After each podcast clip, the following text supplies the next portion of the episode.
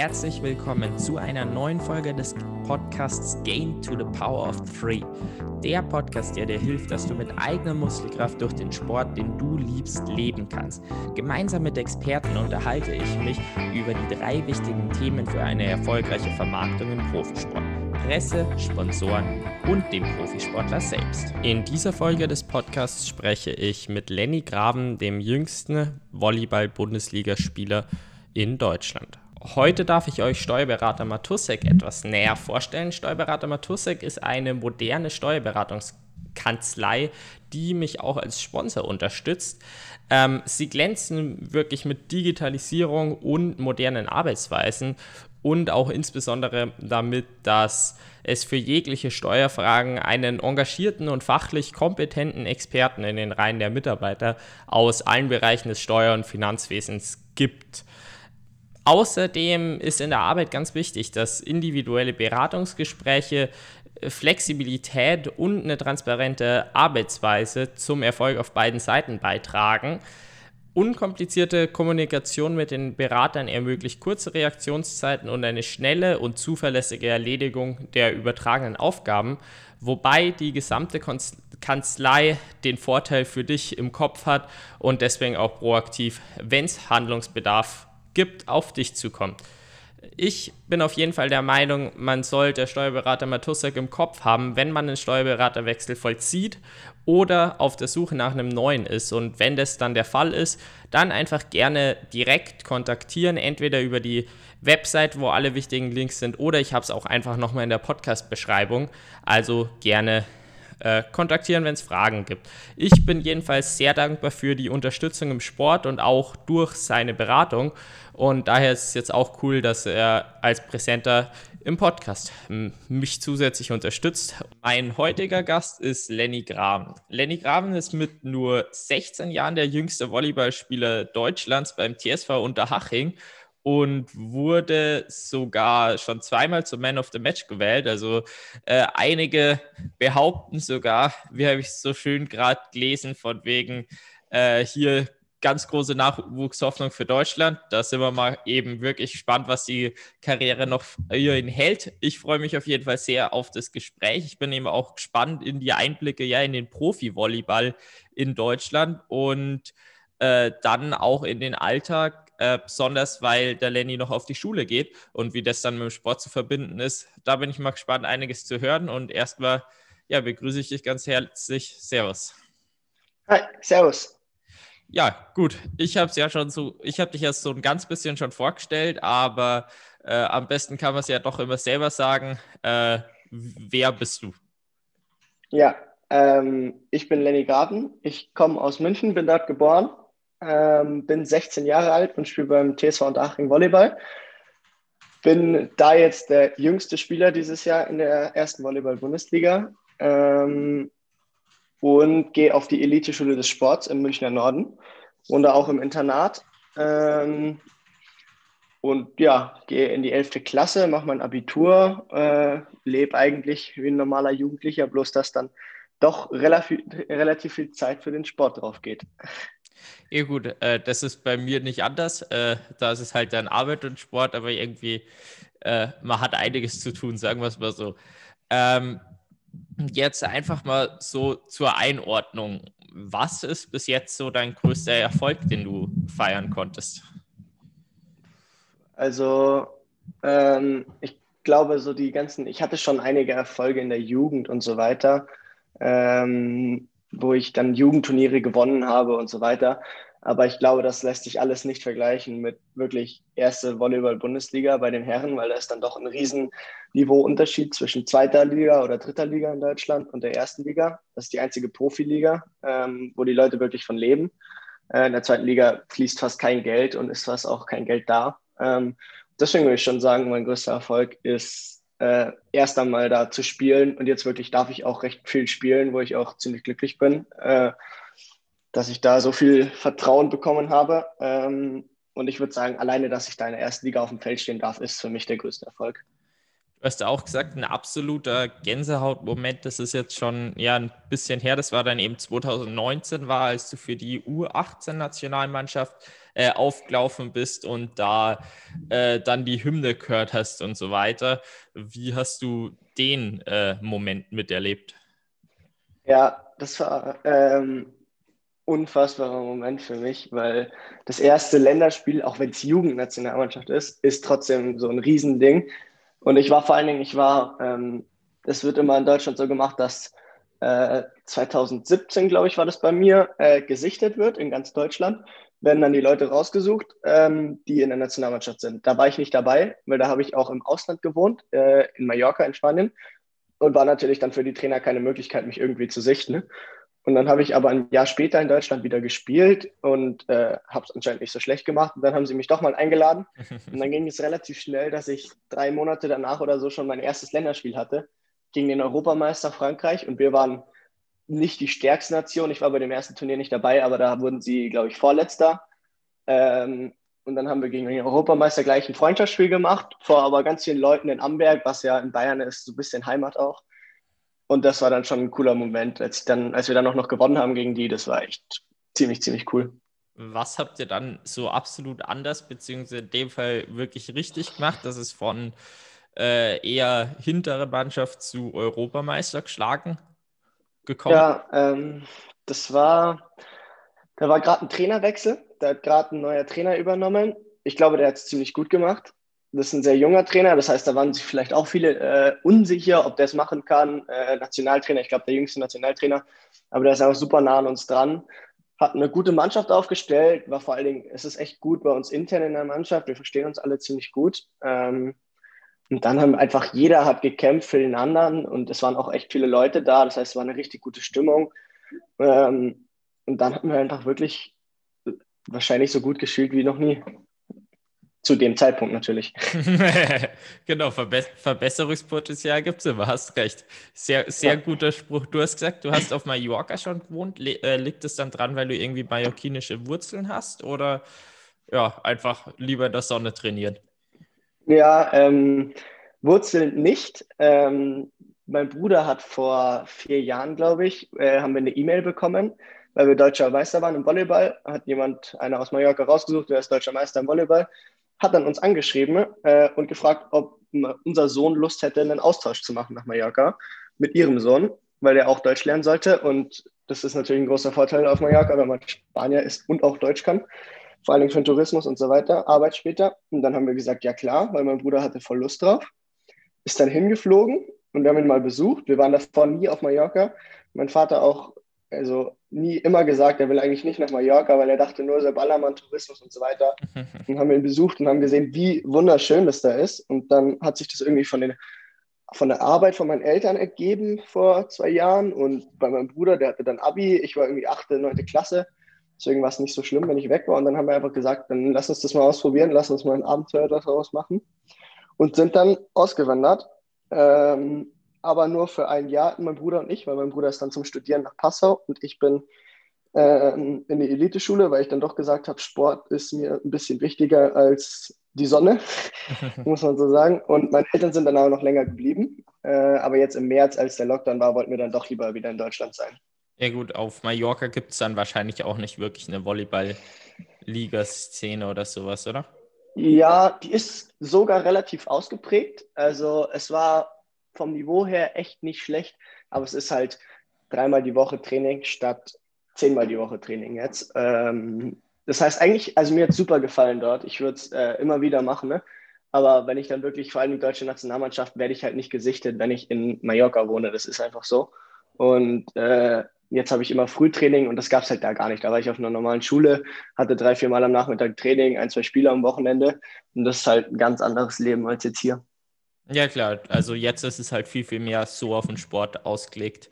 Äh, das genau. glaube ich auf jeden Fall. Und eben dadurch, dass du halt einfach über die Mannschaft gekoppelt bist, irgendwie an den lokalen Ort, ist dann halt auch nicht so wirklich die Option, weg zu sein, weil ich meine, in anderen Sportarten Jetzt, da kannst du halt irgendwo dann wohnen, wenn es eine Einzelsportart ist und mhm. äh, machst dann halt deine Wettkämpfe in Deutschland oder so. Aber in dem Fall mit Teamsport, denke ich mal, ist es dann doch nichts Langfristiges. Ja, auf jeden Fall. Schön, glaube ich, ist es trotzdem. Du hast deinen Bruder auch erwähnt. Ist der auch im Volleyball ak so aktiv? Also, so klang es jetzt?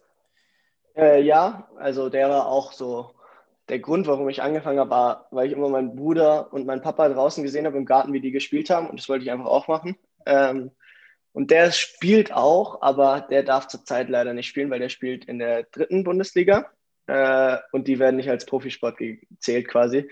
Das heißt, der darf gar nicht trainieren, gar nicht spielen. Ähm, aber ja, der ist auch äh, sehr aktiv, vor Dingen eher aktiver auch im Beachvolleyball. Da hat er jetzt wurde er bayerischer Meister bei den äh, bayerischer Vizemeister bei den Herren. Das war schon ein ziemlicher Erfolg für ihn, glaube ich. Ja, klingt auf jeden Fall so. Aber das ist dann schon ein bisschen ärgerlich, wenn man Bruder, also wenn man selber die Leidenschaft auch hat und ein Bruder sieht, dass der spielt und man selber nicht darf, oder? Ja, also ich glaube, er gönnt es mir schon, dass ich spielen darf und er würde, glaube ich, auch gerne wieder, aber er ist jetzt auch nicht so todtraurig. Er hätte, glaube ich, auch voll in den Leistungssport gehen können äh, und es probieren können, quasi mit der Volleyballkarriere, aber ich glaube, das wollte er gar nicht. Er wollte lieber seine Arbeit machen und so weiter und äh, eher nicht so in den Leistungssport gehen, was ja auch okay ist. Ja, klar, auf jeden Fall. Ähm, du hast schon eben gesagt, dein Vater und dein Bruder haben eben früher dann dich zum Volleyball irgendwie so ein bisschen gebracht. Wie waren da so die Geschichte und wie ging dann halt auch irgendwie der Sprung zu jetzt eben erste Bundesliga und schon eben Nationalkader und so weiter? Ja, ähm, also wie gesagt, ich habe immer meinen Bruder und meinen Papa gesehen. Mein Papa ist Trainer auch gewesen von uns ganz lange. Ähm, ist gleich auch ein, also glaube ich nicht, sondern ist ein ziemlich guter Trainer, von dem ich alles gelernt habe, was ich gefühlt kann. Ähm, da hatte ich natürlich, das ist beim Volleyball generell so, es ist einfach, es sind sehr, sehr viele Leute, die einfach da sind wegen Eltern oder Familie. Es sind fast keine Leute wie beim Fußball, die es einfach so machen. Ähm, und da hatte ich halt Glück, dass ich durch meinen Papa da immer, äh, auch bei den vier Jahre Älteren, bei meinem Bruder immer mittrainieren durfte. Und dadurch ergab sich das so, dass ich wirklich immer ein Top-Trainingsniveau hatte, einen super guten Trainer. Und dann hat sich das irgendwie so entwickelt, dass es immer weiterging. Ich habe immer sehr früh schon ziemlich hoch gespielt, bei den Erwachsenen immer mitgespielt. Und dann kam letztes, letzten Sommer irgendwann äh, die Nachricht und der Anruf, in der, während ich in der Schule saß, von meinem jetzigen Manager, äh, ob ich nicht mal Lust hätte, ins, äh, ins Probetraining zu gehen von der ersten Liga, um mir das mal anzuschauen. Und dann war das ein ziemlich cooles Projekt und dann habe ich die Chance natürlich ergriffen. Du sprichst jetzt sogar von Manager. Wie, wie schaut denn so das Team um dich rum aus? Ja, also das war jetzt der Manager von der Mannschaft quasi, vom Verein. Ähm, einzelne Manager hat man, glaube ich, nicht. Also vielleicht richtige Profis haben natürlich irgendwelche Spielerberater und so weiter, aber jetzt bei mir in dem Fall ist es so, dass wir unsere Mannschaft haben. Wir sind 14 Spieler in der Mannschaft, ähm, haben zwei Trainer, einen Teambetreuer und einen Manager. Und dieser Teambetreuer und der, also der Teambetreuer vor allem, der organisiert alles, macht wirklich wahnsinnig viel, ist ein super lieber Mensch, kriegt keinen Cent, macht alles ehrenamtlich und Krass. fährt jedes Wochenende nach Düren, Berlin, Lüneburg, also wirklich durch komplett Deutschland. Ähm, macht das alles, weil er einfach Spaß dran hat. Und das ist so im Volleyball, das geht einfach nicht ohne solche Leute. Das ist dann eigentlich traurig, dass er da keinen Cent für kriegt und das neben seiner Arbeit noch macht, weil das, glaube ich, wahnsinnig viel, was der alles tut. Ja, krass. Wie ist es dann so mit Physios und so weiter? Habt ihr das dann übers Team auch? Ja, genau. Ähm, wir haben äh, bei mir im Team von der Schule quasi, wo ich immer trainiere, also mit der Bayern-Auswahl, haben wir einen Physio, der drei, viermal die Woche kommt. Und bei Unterhaching haben wir auch einen Physio, der ist aber nur bei den Spielen immer da. Ähm, und halt bei den Auswärtsfahrten. Und sonst kann ich jetzt äh, ab 1. Januar auch an Olympiastützpunkt in Bayern gehen, also im Olympiapark und äh, da zur Physiotherapie gehen, äh, wegen dem Nationalkaderstatus. Mhm. Das heißt quasi über, äh, also jetzt rein um den Sport auszuführen, hast du wirklich absolut alles, was du brauchst, was dir gestellt wird. Äh, drüber hinaus ist ja, glaube ich, so hattest du es mir eben gesagt, noch nicht also, dass du vom Sport eben wirklich dein Geld verdienst, oder? Ja, also ich krieg äh, gar nichts. Ähm, das ist einfach so im Volleyball. Da fließt nicht so viel Geld leider wie in irgendwie Fußball oder sowas. Aber ähm, vor allen Dingen im Hallenvolleyball ist es echt ganz gut, weil man hat wirklich ein ziemliches Team drumherum. Man muss sich nicht wirklich kümmern um einen Physio, um irgendwelche Fahrten und so weiter. Das ist beim Beachvolleyball dann wieder anders. Da muss man alles selber organisieren hat keine wirkliche Leute. Und äh, das ist dann auch immer die Frage, wenn man sich entscheidet, Profi Beachvolleyball oder Halle Volleyball. Im Beach kann man vielleicht in der Spitze mehr verdienen, aber in der Halle hast du Verträge, die werden zu 99 Prozent ausgezahlt und äh, gemacht. Äh, du bist versichert und so weiter. Wenn du dich verletzt, ist, ist alles geregelt irgendwie. Und beim Beachvolleyball ist das alles unsicher. Ähm, deswegen ist, glaube ich, schon auch bei mir so, dass ich sage, ich baue auf die Halle. Äh, erstens, weil da super läuft und weil es einfach deutlich sicherer ist. Ähm, wie ist es? Also Beachvolleyball ist ja auch eine olympische Sportart und das heißt doch, da gibt es doch auch dann Kadersysteme und so. Warum ist es dann so anders als jetzt beim Hallenvolleyball? Ähm, weil es äh, nicht über Vereine läuft. Äh, beim Hallenvolleyball hast du den Verein, der zahlt dir dein Gehalt und der sucht sich seine Sponsoren oder sein Geld. Und beim Beachvolleyball machst du das alles selber. Äh, hast du zwar einen Kaderstatus und so weiter, kriegst vielleicht einen Trainer gestellt, äh, aber musst sowas wie Wohnung, Sponsoren und so weiter, das musst du alles selber machen. Ähm, und es ist natürlich auch im Beachvolleyball sind zwei Leute in einem Kader quasi, zwei Leute in einer Mannschaft. Da ist es natürlich viel schwieriger reinzukommen, als wenn du Platz für 14 Leute hast. Ähm, und deswegen ist es äh, dieser Weg, dass du überhaupt in den Nationalkader kommst im Beachvolleyball viel, viel schwerer. Mhm. Ähm, in der Spitze raus ist aber ja schon eher das Beachvolleyball eigentlich das Größere ist, oder? Also jetzt, wenn man Ja, so also es ist, glaube ich, schon populärer, wenn man sich vor allen Dingen anschaut, wenn wir in Deutschland hatten, da hatten wir jetzt seit 2014 oder was war das? 2014 und 2010 hatten wir zweimal Olympiasieger im Beachvolleyball. Ähm, und dann ist es klar, dass das einfach populärer ist. Das wird dann auch im ZDF übertragen und so weiter. Das ist beim Hallenvolleyball einfach leider noch nicht so. Wir probieren, dass wir irgendwie im Fernsehen gezeigt werden. Auf Sport 1 laufen jetzt halt ein paar wenige Spiele, aber es ist einfach die Medienpräsenz ist im Beachvolleyball dann doch schon deutlich höher. Ja, auf jeden Fall. Wie färbt sowas dann auch ab? Ich meine, es ist immer noch ein recht ähnlicher Sport. Also merkt ihr trotzdem im, Beat, äh, im Hallenvolleyball dann einen starken Anstieg durch eben sowas wie Olympiasiege, wobei das, du das wahrscheinlich nicht so stark dann mitbekommst, weil das dann doch noch ein bisschen vor deiner Zeit war. Ja, ähm, mitbekommen habe ich es jetzt noch nicht so wirklich, aber auf jeden Fall ist es so, dass wenn ich mit irgendwelchen Kollegen rede, die alle keine Ahnung vom Volleyball haben, sie eigentlich die meisten kennen Laura Ludwig und Kira Walkenhorst, die jetzt auch Sportlegenden des Jahrzehnts wurden. Äh, und das ist einfach so, da kennt jeder wenigstens mal irgendwie ein Team oder eine Person oder sowas und das ist schon echt gut für den Volleyball. Und im Hallenvolleyball, wenn ich jetzt halt irgendwelche Leute auf der Straße frage, können die mir wahrscheinlich nicht sagen, äh, wenn sie nicht wirklich tief drin sind in dem Sport. Ja, ja klar, das glaube ich. Das ist eben immer das mit den Randsportarten und so weiter. Da ist es schon nochmal schwerer, da eben mal überhaupt gesehen zu werden. Ähm, du bist, also ähm, dann ja aktuell eben im Hallenvolleyball und im Beachvolleyball ist ja eigentlich das Größte, was es dann gibt, Olympia. Ich denke mal, da gibt es dann im Beachvolleyball auch jährliche größere Turniere? Ja, also ich glaube, es ist alle zwei Jahre ist eine Weltmeisterschaft im Rhythmus halt mit Olympia. Ähm, und das sind immer Riesen-Events. Das ist auch echt, also ich war da auch schon öfter mal. Ähm, das ist echt oft in Wien und in Hamburg, was jetzt wirklich nicht so weit weg ist für eine Weltmeisterschaft. Und das sind immer Riesen-Events mit mehreren tausend Zuschauern und da ist richtig Party dann, wenn es im Sommer heiß und äh, das ist echt richtig, richtig cool. Also das kann ich auch jedem empfehlen, der sich mal denkt, ja, vielleicht mal Beachvolleyball anschauen. Eine Weltmeisterschaft in Wien, ich glaube, es gibt einfach nichts Höheres für den Beachvolleyballsport als sowas. Und die Weltmeisterschaften sind dann immer in Wien, oder?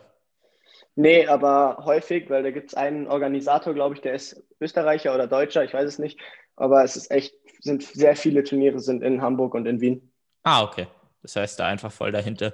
Und jetzt eben, mhm. um auf den Hallenvolleyball zu kommen, in, auf nationaler Ebene ist wahrscheinlich die Bundesliga das höchste oder gibt es da dann noch ein separates Turnier? Nee, also Bundesliga ist das äh, höchste quasi, ist der Profi-Volleyball in Deutschland. Ähm, und dann gibt es halt die zwei, drei Top-Teams, die spielen Champions League und dann gibt es noch sowas wie Europa League, das nennt sich CEV Cup. Ähm, aber da scheitert es dann leider auch schon bei vielen Teams, die sich eigentlich qualifizieren für den CEV Cup, also sich es einfach nicht leisten können, international zu spielen, weil da fehlt das Geld. Ähm, und dann kann quasi, dieses Jahr war es so, dass fast jeder äh, CEV Cup hätte spielen können, weil die ersten fünf Teams gesagt haben, sie können sich das nicht leisten oder wollen sich das vor allen Dingen wegen der Corona-Pandemie nicht leisten. Ähm, und da alle erstmal sparen und das ist eigentlich schon ein bisschen schade. So vor allen Dingen ist es so, wenn du in der Volleyball-Bundesliga, in der, in der zweiten Bundesliga aufsteigst, also Erster wirst, dann passiert es wahnsinnig selten, dass ein Team wirklich auch hochgeht in die erste Liga. Im Fußball ist es selbstverständlich, wenn du Erster wirst, dass du in der ersten Liga spielst. Im Volleyball eigentlich macht das keiner. Ähm, es passiert einmal vielleicht in fünf Jahren oder so, dass ein Team hochgeht. Äh, Woran weil sie das? einfach erstens an den Hallen äh, und die Lizenz ist sehr teuer in der ersten Liga und dann auch die ganzen Spieler, die du kaufen musst und das ist einfach viel zu viel Aufwand für viele äh, Teams, Vereine. Und äh, die haben einfach auch das Geld nicht. Die haben nicht die Sponsoren und nicht die Kapazitäten. Und dann kommt vielleicht zu wenig Zuschauer oder so und dann traut sich kein Verein in die erste Liga zu gehen. Und deswegen war das auch ein echt cooler Schritt von meinem Verein jetzt, hat, äh, wo ich spiele in Unterhaching, dass die gesagt haben, die wurden nicht Erster letztes Jahr in der zweiten Liga, aber die Bundesliga hat gesagt, wir brauchen Teams, weil es sind nur zehn Teams in der Liga, was wahnsinnig wenig ist. Äh, und haben dann gesagt, ja, wenn ihr Lust habt, könnt ihr hochgehen. Ihr steigt das erste Jahr nicht ab, kein Team wegen der Corona-Pandemie. Und dann könnt ihr euch ein bisschen aufbauen, Sponsoren suchen da und äh, quasi Aufmerksamkeit generieren. Das haben sie gemacht, war ein mutiger Schritt und ich hoffe, dass das auch belohnt wird dann. Ja, sind, sind wir mal gespannt. Ich meine, im Moment ähm, ist, wie du sagst, es eben halt ganz vielen Ausprobieren das Jahr. Ihr habt jetzt, ja, kurz bevor wir uns das erste Mal bei München TV dann getroffen hatten, da hattet ihr gerade euren ersten Sieg. Jetzt seid ihr aktuell Vorletzter auf der Tabelle, aber trotzdem, wie seid ihr da bis jetzt so mit dem Jahr dann auch zufrieden? Ja, also wir sind ein sehr junges Team. Hat, eigentlich fast keiner hat Erfahrung wirklich in der ersten Liga. Und deswegen war das schon vorher auch abzusehen, dass äh, wir nicht wirklich äh, vorne mitspielen werden oder generell Siege. Es ist bei uns hinter uns ist nur der VC Berlin. Es ist auch ein Jugendteam, die haben wir aber geschlagen zum Glück. Ähm, und sonst gibt es nicht wirklich hohe Erwartungen an uns jetzt hat. Wir müssen uns einfach nur verbessern und das haben wir wirklich gemacht. Also ich kann es von mir persönlich sagen, für mich war es die beste Entscheidung, jetzt da zu spielen. Vor allem, wenn ich jetzt sehe, die erste äh, Liga ist die einzige Liga in Deutschland, die noch spielen darf zurzeit. Ähm, und ich habe dann ein Niveau, das habe ich nirgendwo anders. Und äh, die Erwartungen, wir können halt frei ausspielen, weil es ist eigentlich eh klar, dass wir verlieren. Äh, es geht einfach nur darum, einmal ein oder zwei Sätze zu gewinnen. Und das ist eigentlich relativ komfortabel, äh, dass man einfach sagen kann, wir spielen, um erstmal Spaß zu haben und uns dann zu verbessern äh, und mit dem Besten zu messen. Und das finde ich, äh, ein ganz äh, chilliger Ausgangspunkt für uns. ja, das glaube ich. Aber äh, also eben gerade zum Ausprobieren und einfach jetzt mit der Sicherheit nicht abzusteigen im ersten Jahr, äh, ist wahrscheinlich schon ziemlich gut. Wie ist es dann? Hat sich dann auch in eurem Verein quasi viel getan von quasi zweiter Liga zu erster Liga, dass irgendwie ja andere Spieler dann auch kamen, glaube ich ja eher nicht, weil es das Jugendteam dann eben geblieben ist. Aber auch mit Trainer und so weiter hat sich da in Infrastruktur dann schon groß was verändert oder auch am Geld, was jetzt einfach da ist? Ja, also da hat sich schon ein bisschen was verändert. Also der Kader, der da letztes Jahr in der zweiten Liga gespielt hat bei Unterhaching, wurde schon geändert. Also ich glaube, es sind nur noch vier, fünf Spieler, die letztes Jahr auch dort gespielt haben in der zweiten Liga. Die vier, fünf, wo sie ja gesagt haben, das sind die wichtigsten fürs Team oder die talentiertesten. Ähm, und dann wurden schon neue Leute geholt. Also äh, es kamen schon viele neue Leute und vor allen Dingen ein neuer Trainer. Das ist, glaube ich, so auch, muss man sagen, ist so der Star bei uns im Team. Das ist Patrick Steuerwald und der hat irgendwie 150 Länderspiele oder so ist ein wahnsinnig erfahrener, super guter Spieler gewesen, hat sich dann verletzt und ist jetzt auch noch, ist ganz jung, ist, weiß ich nicht, 32 oder so. Und das ist echt mega gut. Das war auch ein Hauptgrund dafür, dass ich es gemacht habe, weil er ist ein mega guter Trainer und ich lerne echt viel von ihm. Und äh, er hat einfach den Plan, wie es funktioniert im äh, Profi-Volleyball. Und das heißt, da hat sich schon was verändert. Also wir haben deutlich viele neue Spieler bekommen, einen neuen Trainer, und das ist schon ein ganz anderes äh, Ding, wenn man erste Liga spielt als zweite Liga. Es ist viel mehr Leistungsdruck im Training vor allen Dingen, würde ich sagen, weil im Spiel kann man uns nicht so viel vorwerfen, weil wir einfach noch zu schlecht sind, aber äh, im Training ist schon ein anderes Niveau. Wo hast du dann davor gespielt? Mhm. Bei dieser äh, Internatsmannschaft von mir, äh, also die Bayern-Auswahl quasi, ähm, da haben wir in der Regionalliga gespielt, also vierte Liga. Das war dann ein relativ großer Schritt. Äh, und dann habe ich noch bei Dachau in meinem Heimatverein gespielt, äh, ASV, äh, in der dritten Liga. Ah, okay. Ja, dann war es auf jeden Fall ein großer. Ähm, ich glaube, wir müssen gleich, das schneide ich raus, äh, irgendwie das Meeting nochmal neu starten. Eigentlich sind nur zwei Leute drin und deswegen soll es nicht ablaufen, aber ich habe eben gerade die Fehlermeldung, dass wir äh, verbleibende Meetingzeit haben. Aber egal, wir beenden es dann einfach davor. Ich schneide es dann ja. so zusammen, dass es passt. Ähm, ist jetzt kein Problem, finde ich nur irgendwie trotzdem nee. komisch. Ja, ähm, gut. Genau. Ja, wundert mich nur, weil ich habe das ja noch nie. Ich, äh, ach so, weil du erst mit dem iPhone drin warst, dann mit dem ja, iPad ich, ja, und deswegen sein, als mehrere Personen angesehen wirst. Ja, egal. Ähm, so, das hat mich jetzt noch voll rausgebracht. Äh, wo waren wir stehen geblieben? Du warst. Mm, in der dritten Liga bei Dachau davor. Genau. Du warst eben, wo du warst, das war die Frage. Äh, ja, gut. Ich sage einfach im Podcast, es ist mich gerade. Ja, egal. Ähm, gut, dann war das ja jetzt schon ein echt großer Schritt eben in die erste Liga. Äh, für dich persönlich, ähm, du sagst ja eben auch von wegen, es war trotzdem irgendwie eine größere Entscheidung, die du treffen musstest. Warum gab es dann für dich überhaupt so wirklich die Überlegung? Weil das Ziel Profisport war ja schon gesetzt, oder? Ja, also das war auf jeden Fall klar. Äh, ich tue alles dafür, dass ich da bleibe, auch in der ersten Liga die nächsten Jahre. Ähm, es war insofern ein großer Schritt, weil viele Leute auch zu mir gesagt haben, dass ich nochmal nachdenken muss, ob es nicht zu früh ist, in die erste Liga zu gehen und so weiter, weil ich schon sehr, sehr jung dafür bin. Ähm, aber äh, ich hatte auch äh, ein Zweitliga-Angebot, äh, wo ich hätte spielen können, was vielleicht vom Niveau her auch gut gewesen wäre. Aber ähm, da hing schon viel dran. Vor allem, ich fahre da immer relativ weit hin nach Unterhaching. Ich fahre da immer 40, 50 Minuten hin. Ähm, und bin dann jedes Wochenende weg. Und mit der Schule ist natürlich auch äh, schwer, auf jeden Fall, muss man sagen.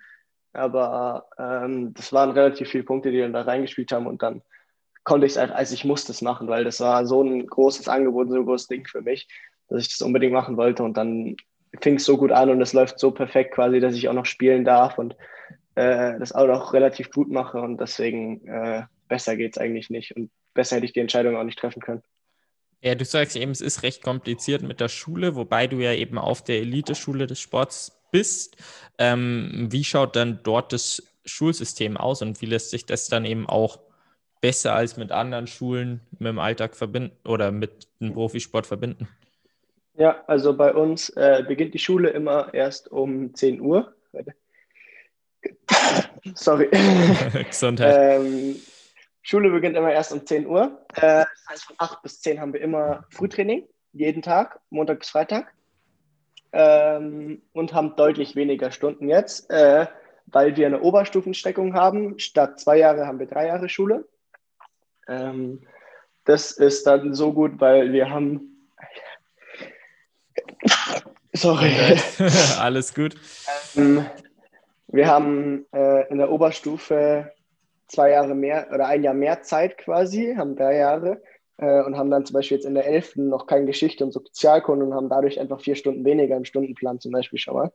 Äh, oder das W- und P-Seminar haben wir dann nicht mehr im äh, Abiturjahr und das ist dann echt vorteilhaft, weil äh, wir haben deutlich weniger Stunden und natürlich deswegen auch deutlich weniger Klausuren und Teste als äh, andere Klassen. Aber es ist schon noch anspruchsvoller. Also es ist schon das gleiche Niveau, es ist halt immer noch bayerisches Abitur so.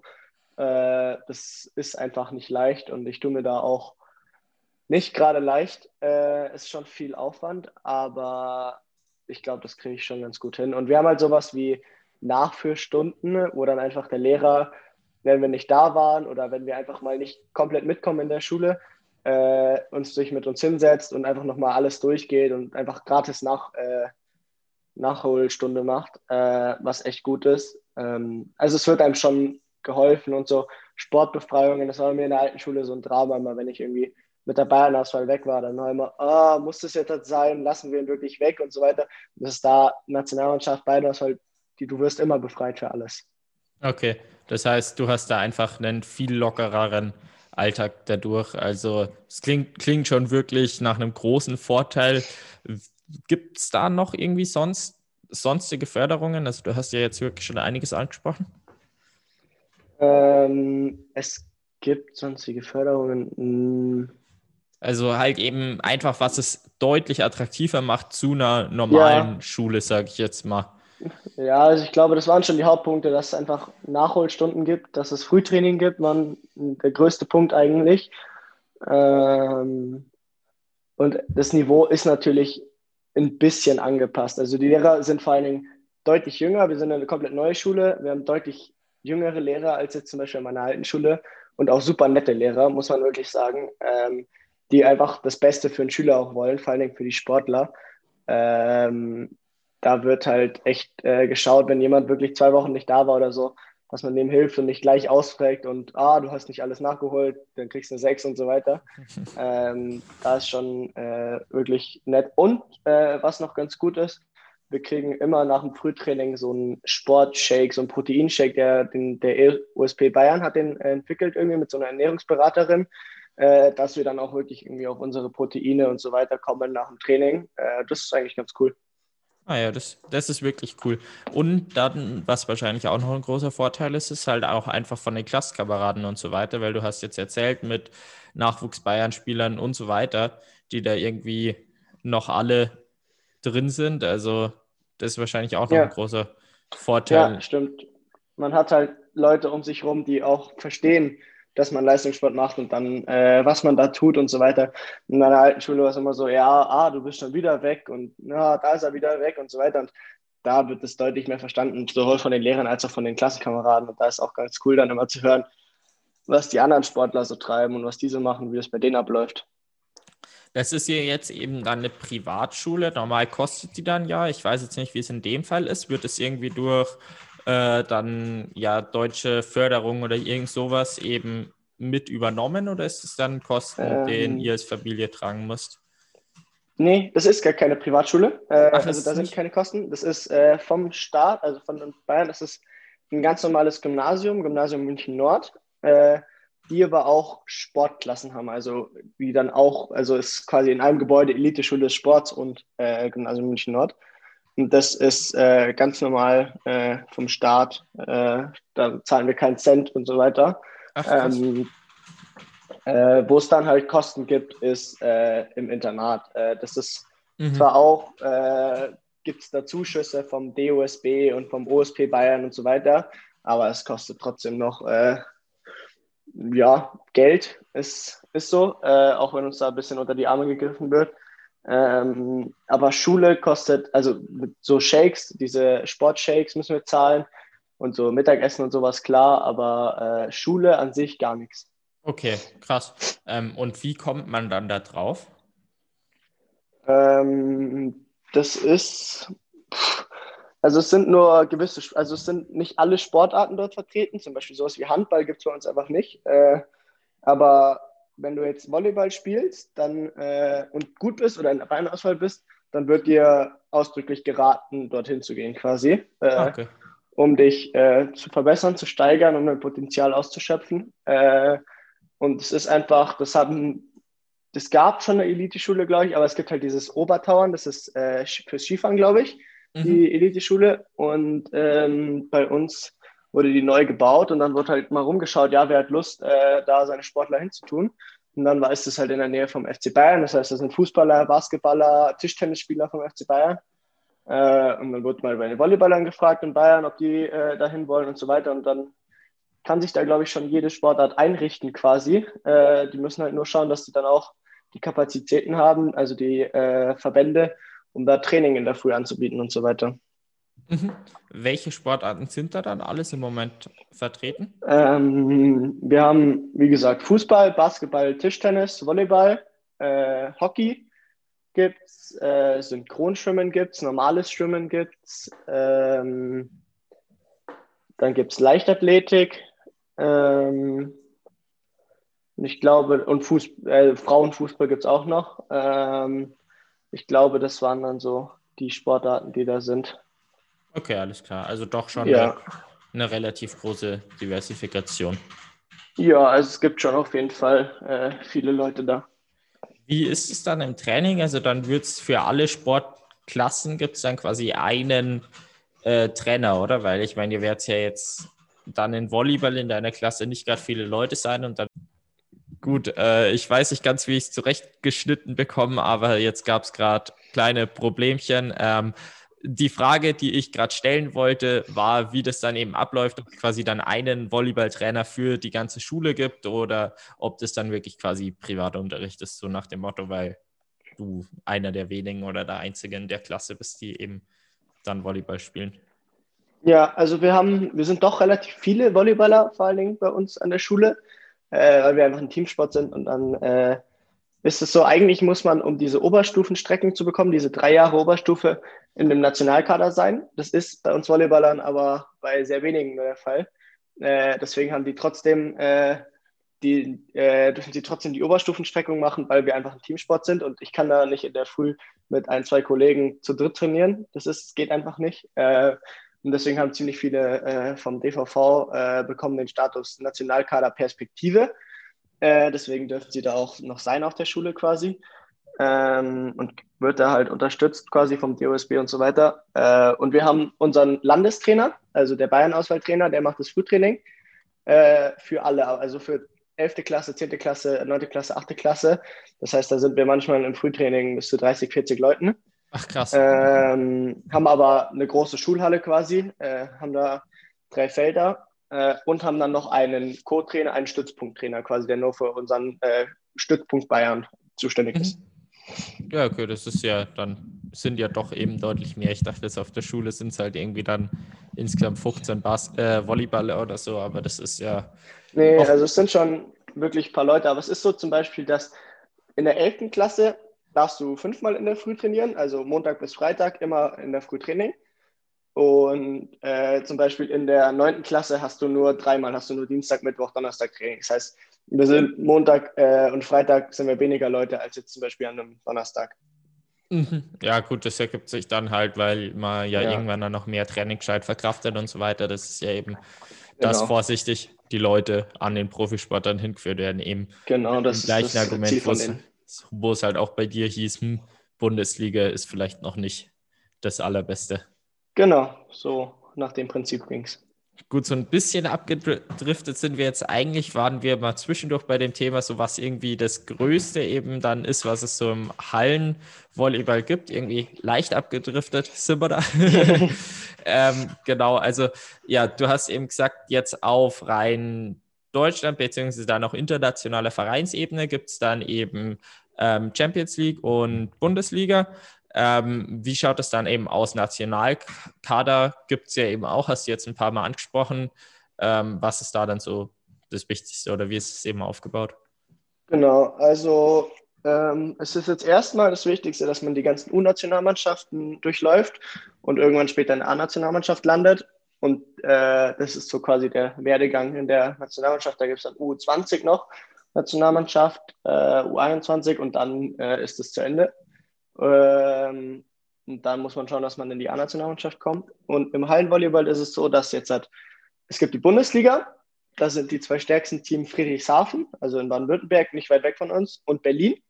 Die zwei sind wirklich die kompletten Übermächte in der Liga, ähm, haben wahnsinnig viel Geld und wahnsinnig starke Kader. Also Berlin hat wahrscheinlich einen Etat von über drei Millionen, also bei denen ist wirklich richtig Geld da, wo jetzt wir wahrscheinlich ich weiß es nicht, aber 200.000, 300.000 Euro haben wahrscheinlich höchstens. Ähm, also schon ein Riesenunterschied. Äh, aber dann die Top-Clubs sind Russland, da ist wahnsinnig viel Geld da, und in Italien. Also Russland, Italien und Polen kann man auch noch dazu zählen.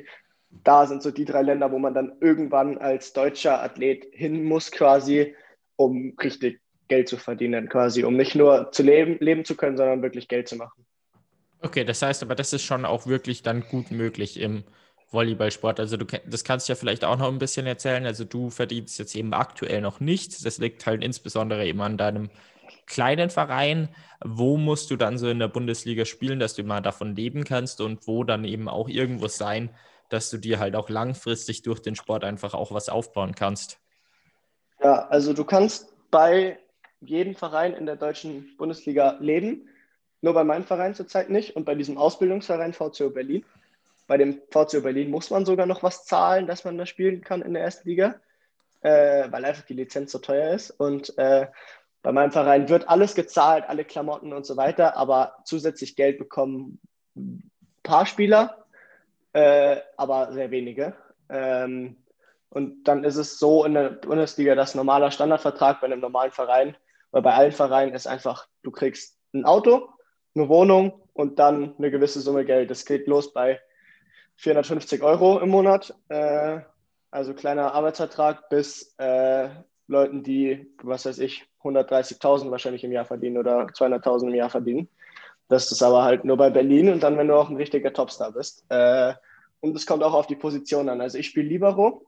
Das ist einfach eine Position, da wird am wenigsten gezahlt. Das ist so, leider. Ähm, da kann man später zwar auch verdienen, aber da musst du wirklich einer der fünf Besten auf der Welt sein. Und da gibt es halt sehr, sehr viele. Ähm, und zum Beispiel als Diagonalangreifer, das ist jetzt zum Beispiel in Berlin ben, Benjamin Patch, amerikanischer Superstar bei Olympia und so weiter. Äh, den kennt jeder, wenn der irgendwas mit Volleyball zu tun hat. Und der verdient halt dann schon sein gutes Geld, glaube ich, in Berlin.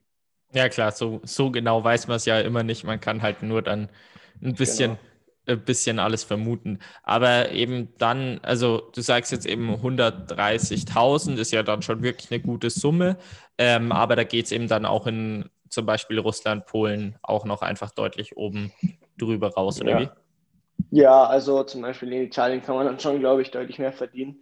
Ähm, ich glaube, so der beste Volleyballer, was wird der kriegen? Eine halbe Million oder so im Jahr.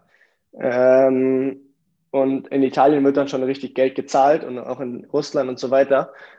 Ähm, es ist nur immer schwer, in die ausländischen Ligen reinzukommen, äh, weil die haben immer Ausländerbeschränkungen. Das heißt, da müssen, solche in Italien müssen immer drei oder vier Italiener auf dem Feld stehen äh, was eigentlich ein ganz gutes System ist, um die eigenen jungen Spieler zu fördern. Äh, dass auch Italien viel Jugendarbeit macht, deswegen haben die auch eine super starke Nationalmannschaft.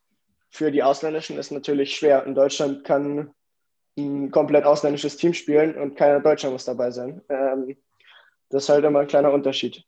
Äh, welchen Wert haben dann auch äh, eben Nationalspiele? Weil das sind ja jetzt alles, äh, ich sag mal, Team und eben national hast du jetzt gar nicht angesprochen mit Weltmeisterschaften oder ich weiß gar nicht, Olympia gibt es in der Halle auch, oder?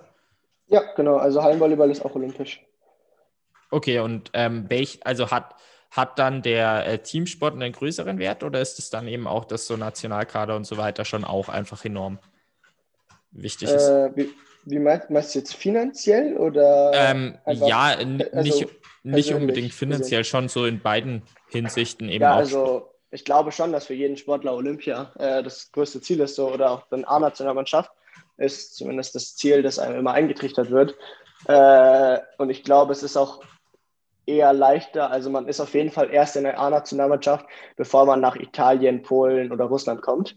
Mhm. Ähm, und erst wenn du wirklich in der Nationalmannschaft eine feste Größe bist und da dann auch äh, deutlich, also viel spielst und auch Erfolge feierst, dann kommen die Top-Clubs. Und das haben wir auch. Also wir haben in Deutschland auch gute Spieler, wie zum Beispiel den Georg Grosser, der auch in Italien und so weiter, der ist bestimmt, bestimmt mehrfacher Millionär geworden durch Volleyball schon jetzt mittlerweile.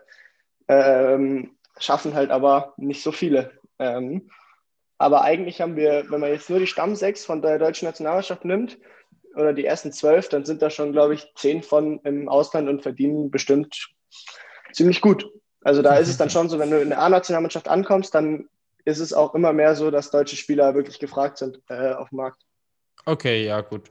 Äh, alles klar. Also dann ist eben Olympia schon das Größte. Das hätte mich eben auch gewundert, wenn ja. es nicht wäre, aber du hattest es jetzt gar nicht angesprochen. Wir waren jetzt ja. eh schon beim Thema Ziele. Wie schaut es dann bei dir aus? Wie ist so dein Plan für die nächsten Jahre und wo willst du irgendwie auch noch hin im Sport? Ja, also wenn wir jetzt mal jetzt anfangen quasi, wir spielen im Sommer die Weltmeisterschaft äh, U19-Weltmeisterschaft. Da will ich auf jeden Fall dabei sein und auch natürlich so gut es geht abschneiden. Ich weiß halt nicht, wie gut wir im Vergleich sind. Das kann man bei den Jugendnationalmannschaften immer nicht so gut sagen. Äh, wie gut wir da im Vergleich zur ganzen Welt sind. Wir wurden jetzt Fünfter bei der Europameisterschaft. Ähm, das war schon ein gutes Ergebnis für uns. Äh, haben uns damit zur Weltmeisterschaft und zu den A-Offs, das ist so ein Jugend-Olympia, äh, da würde ich ganz gerne hin auch. Ähm, um es jetzt zur Sache zu sagen, dann würde ich sau gerne die nächsten zwei Jahre auf jeden Fall jetzt während meinem Abitur in der ersten Liga vor allen Dingen bleiben und darüber hinaus dann auch, also ins Ausland und halt erste Liga vor allen Dingen. Ähm, und dann A-Nationalmannschaft, Olympia. Ich glaube, das ist bei jedem Sportler so drin. Ja, glaube ich. ja. Ist, ist dann eben das, das Größte, was es gibt. Das reizt einen dann natürlich auch. Ähm, wie ja. stehen dann auch so die Chancen, dass du eben dann gleich nach der, also du bist ja jetzt Elfte, dann gibt es 13. Klasse, dass du mhm. da danach äh, dann auch direkt in kompletten Profisport eben gehen kannst und davon allein leben kannst? Mm, das ist schwer zu sagen. Also ich glaube, ich habe einen guten Schritt damit getan, jetzt hat schon mit 16 da zu spielen. Äh, und wenn ich das jetzt hat, wenn ich mich weiter verbessere und so weiter, äh, dass ich in der 13. immer noch in der ersten Liga spiele und da dann auch, mal dann bin ich theoretisch, wenn es so weiterläuft, wie ich es mir erträumen würde, dann wäre ich dann fertig mit der Schule und schon drei Jahre in der Bundesliga. Und dann ist auf jeden Fall die Chance, dass man äh, dann auch zu einem guten Club gehen kann, vor allem in Deutschland oder auch bei dem Verein bleiben. Also mir macht super Spaß hier in Bayern und ich bin äh, super glücklich in München und in Unterhaching. Also wenn der Verein sich wieder etabliert, die waren vor zehn Jahren auch Champions League und hatten Millionen Etat und so weiter. Ähm, wenn das wieder läuft, also das wäre mein größter Traum. Ja, das, das wäre natürlich auch cool, wenn man eben den, den Verein so komplett mit aufbauen kann. Das ja. äh, hat definitiv auch einen großen Reiz. Ja. Ähm, du hattest ja jetzt eben angesprochen, dass es dann in Sachen eben, also auch viel halt einfach ums Geld geht, wie halt in jeder Sportart. Ähm, das meiste Sponsoren und dann eben auch Presse läuft ja wahrscheinlich auch äh, dann über einen Verein selbst. Aber welche Rolle habt ihr da auch als Spieler und wie wichtig siehst du jetzt persönlich dann auch das Thema Vermarktung äh, in ja. so einem Teamsport eben an? Ja, also da kann man auch wieder sagen, im Beachvolleyball ist es ganz, ganz anders, aber im Hallenvolleyball ist es jetzt so, da hat der Verein das Geld. Der Verein sucht sich seine Sponsoren und äh, sucht sich sein Geld zusammen quasi. Ähm, da haben die Spieler erstmal nichts mit zu tun. Ähm, die kriegen dann nur im Endeffekt hoffentlich das Geld. Ähm, aber ähm, so wirklich selber es gibt natürlich Sportler, ähm, die persönliche Ausrüsterverträge oder persönliche Sponsoren haben. Ähm, ist auch nicht richtig un, äh, wie sagt man, ist unpopulär. Also das haben schon äh, viele Leute. Ähm, so Schuhe oder sowas irgendwie oder Klamotten. Äh, das gibt schon. Äh, und dann sind halt die Sportler selber dafür. Dann ist Instagram und so weiter. Dann wird man es halt da vermarktet. Ähm, und so die Sachen vom Verein, es wird halt klar, so, wir haben jetzt zum Beispiel, zum Beispiel Jeff als äh, Sponsor, als Ausrüster quasi. Und dann wird halt schon immer gesagt, quasi, wenn man jetzt äh, Spiele und so weiter hat, äh, dann wird man nur mit den Pullis rumlaufen und so weiter. Äh, falls halt da irgendwie ein Pressetyp steht, der ein Foto von dir macht, damit halt wenigstens die Marke präsent ist. Ich glaube, wenn man jetzt einen persönlichen Ausrüster hat, irgendwie, lassen wir es mal theoretisch Adidas sein und ich dann mit Adidas Schuhen rumlaufe oder Adidas Socken, äh, dann kann ich damit ganz normal spielen und so weiter und die Marke dann auch repräsentieren. Okay, das heißt, da seid ihr tatsächlich gar nicht über den Sponsor vom Verein so wirklich beschränkt, oder wie? Ja, also zum Beispiel, wir kriegen halt, wir kriegen ein Trikot und eine Hose und darin müssen wir spielen. Äh, äh, aber jetzt zum Beispiel Schuhe äh, kann man ganz normal in jedem Schuh spielen, den man will. Und auch Socken kann man anhaben, die man will und so weiter. Also so ein bisschen die Möglichkeit ist schon da. Und gibt es dann auch auf dem Trikot und so weiter noch die Möglichkeit für persönliche Sponsoren oder ist das dann eben rein Verein? Nee, das ist rein Verein. Also was da auf dem Trikot steht, ist einfach äh, der Verein. Äh, das ist halt wieder das andere im Beachvolleyball. Da kann man, macht man sich seine eigenen Hosen. Da kann man dann alles voll tapezieren mit seinen Sponsoren, wie man will. Ähm, und da kann man dann auch alles machen. Also da kann man sich dann so diese Einmal-Tattoos und so weiter, das haben ganz viele beim Beachvolleyball immer drauf und so weiter oder Uhren, alles mögliche, Caps und so weiter. Ähm, das ist halt im Beachvolleyball, kann man das während dem Sport präsentieren und beim Hallenvolleyball halt eher abseits vom Feld äh, sowas präsentieren. Ja, klar, Mach, macht Sinn.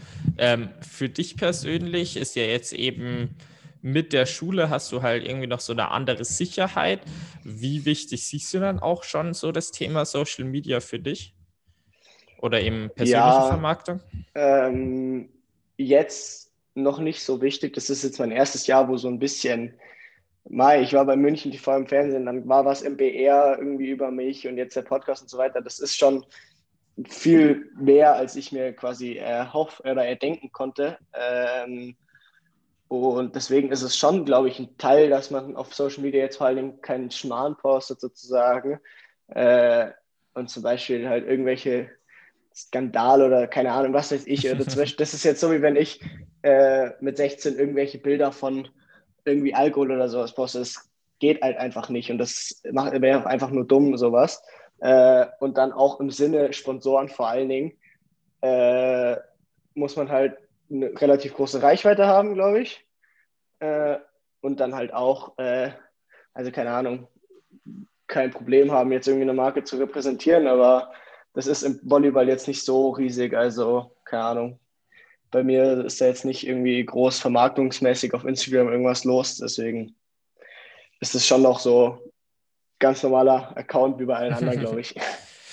ähm, wie siehst du das dann auch? Also jetzt eben bei dir ist ja auch der Vergleich relativ eindeutig von Beachvolleyball zu Hallenvolleyball, wo halt einfach dann viel mehr auf dich selber wäre beim Beachvolleyball. Ähm, du hast dich jetzt dafür das Hallenvolleyball entschieden, wo das deutlich weniger ist. Welche Vor- und Nachteile siehst du dadurch auch, dass für dich das Thema quasi kein so ein großes sein muss einfach? Ja, also im Beachvolleyball ist man selber einfach die Marke. Da schaut man einfach, wie man über die Runden kommt, schaut, dass man sich das alles sucht. Ähm, und im Hallenvolleyball ist es deutlich sicherer halt. Äh, das habe ich ja vorhin auch schon mal angesprochen mit festes Gehalt und versichert und so weiter, alles, wenn du dich verletzt, arbeitsunfähigen äh, Versicherung und so weiter, alles. Es ist einfach bei einem Vertrag dabei, du kriegst ein Auto, eine Wohnung. Äh, es wird einfach wahnsinnig viel für dich gemacht, quasi. Es ist für dich gesorgt. Ähm, trotzdem wird mich Beachvolleyball auch reizen und ich mache es also, wenn ich Zeit habe im Sommer, das ist halt jetzt halt durch Nationalmannschaft, so Weltmeisterschaften und sowas ist leider immer, oder was heißt leider, äh, ist halt immer im Sommer. Ähm, und dann bleibt da nicht viel Zeit für Beachvolleyball, aber wenn ich dann Zeit fürs Beachvolleyball habe, dann mache ich da auch immer noch ziemlich viel mit und äh, habe da jetzt auch überlegt oder äh, wenn ich da jetzt voll einsteige im Sommer quasi, dass man da sich auch Sponsoren sucht und so weiter. Ähm, ist nur irgendwie, wenn ich dann sage, ich suche mir einen Sponsor und dann spiele ich zwei Beach-Turniere, weil dann wieder Jugendnationalmannschaft ist, dann ist es einfach ein bisschen unfair genau, quasi oder dann ist es auch einfach nicht gut. Äh, und deswegen äh, halte ich mich da eher ein bisschen zurück. Mhm, klar, das muss, muss wahrscheinlich auch wachsen, weil eben, wenn da Hauptfokus einfach woanders ist. Also ich denke mal, man braucht dann halt auch ein gewisses Maß an Sponsoren trotzdem fürs Beachen, wenn man bei den gescheiten Turnieren dann halt auch mitmachen ja. will. Aber äh, ich verstehe deine Bedenken. Ja, aber das ist halt auch im Hallenvolleyball, ich habe ehrlich gesagt fast keine Kosten so. Ähm, ich zahle mein Internat, das ist teuer und dann halt irgendwie Fahrtkosten wurde mir, äh, werden mir gezahlt quasi äh, und dann ist es halt schon noch bei Mama und Papa so, äh, die mich da quasi, denen ich da lebe. Ich hoffe, dass jetzt halt irgendwann deutsche oder bayerische Sporthilfe oder beides am besten dazukommt, dass ich wenigstens ein bisschen Geld habe, um da auch meine Eltern ein bisschen zu entlasten, äh, um einfach so Kosten wie das Wohnen, das Internat einfach zu zahlen oder das Schulessen oder sowas.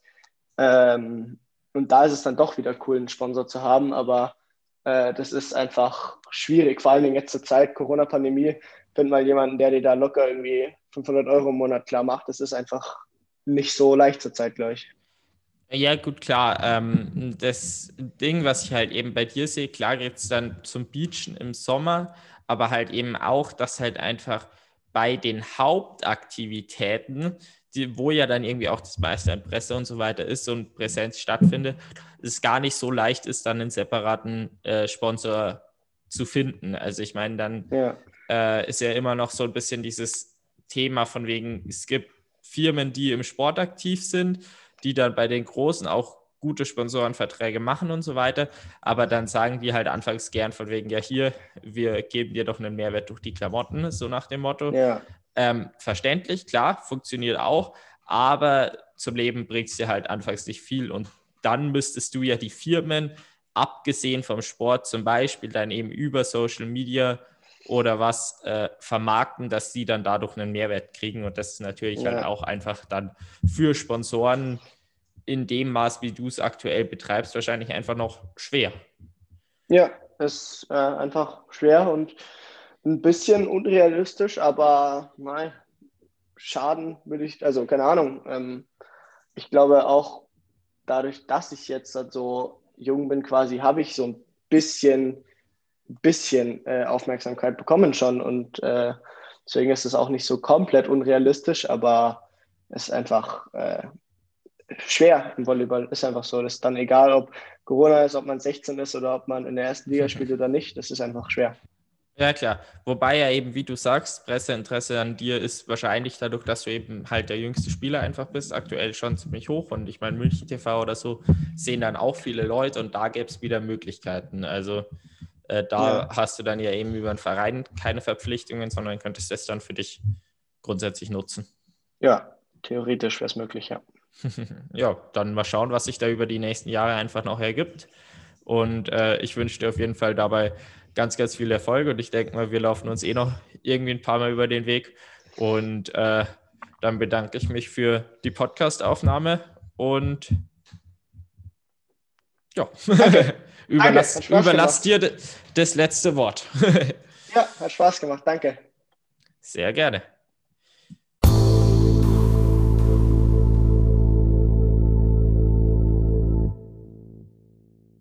Herzlichen Dank, dass ihr dem Gespräch mit Lenny Graven bis zum Ende gelauscht habt. Ich hoffe, es waren ja interessante Einblicke in die Profiszene im Volleyball für euch dabei und ihr konntet was mitnehmen, was ihr auch dann für euch äh, selbst anwenden könnt. Wenn das der Fall war, dann würde ich mich sehr über eine Bewertung freuen, gerne auf Apple Podcasts. Also nochmal vielen Dank fürs Zuhören, noch einen schönen Tag und auf Wiedersehen.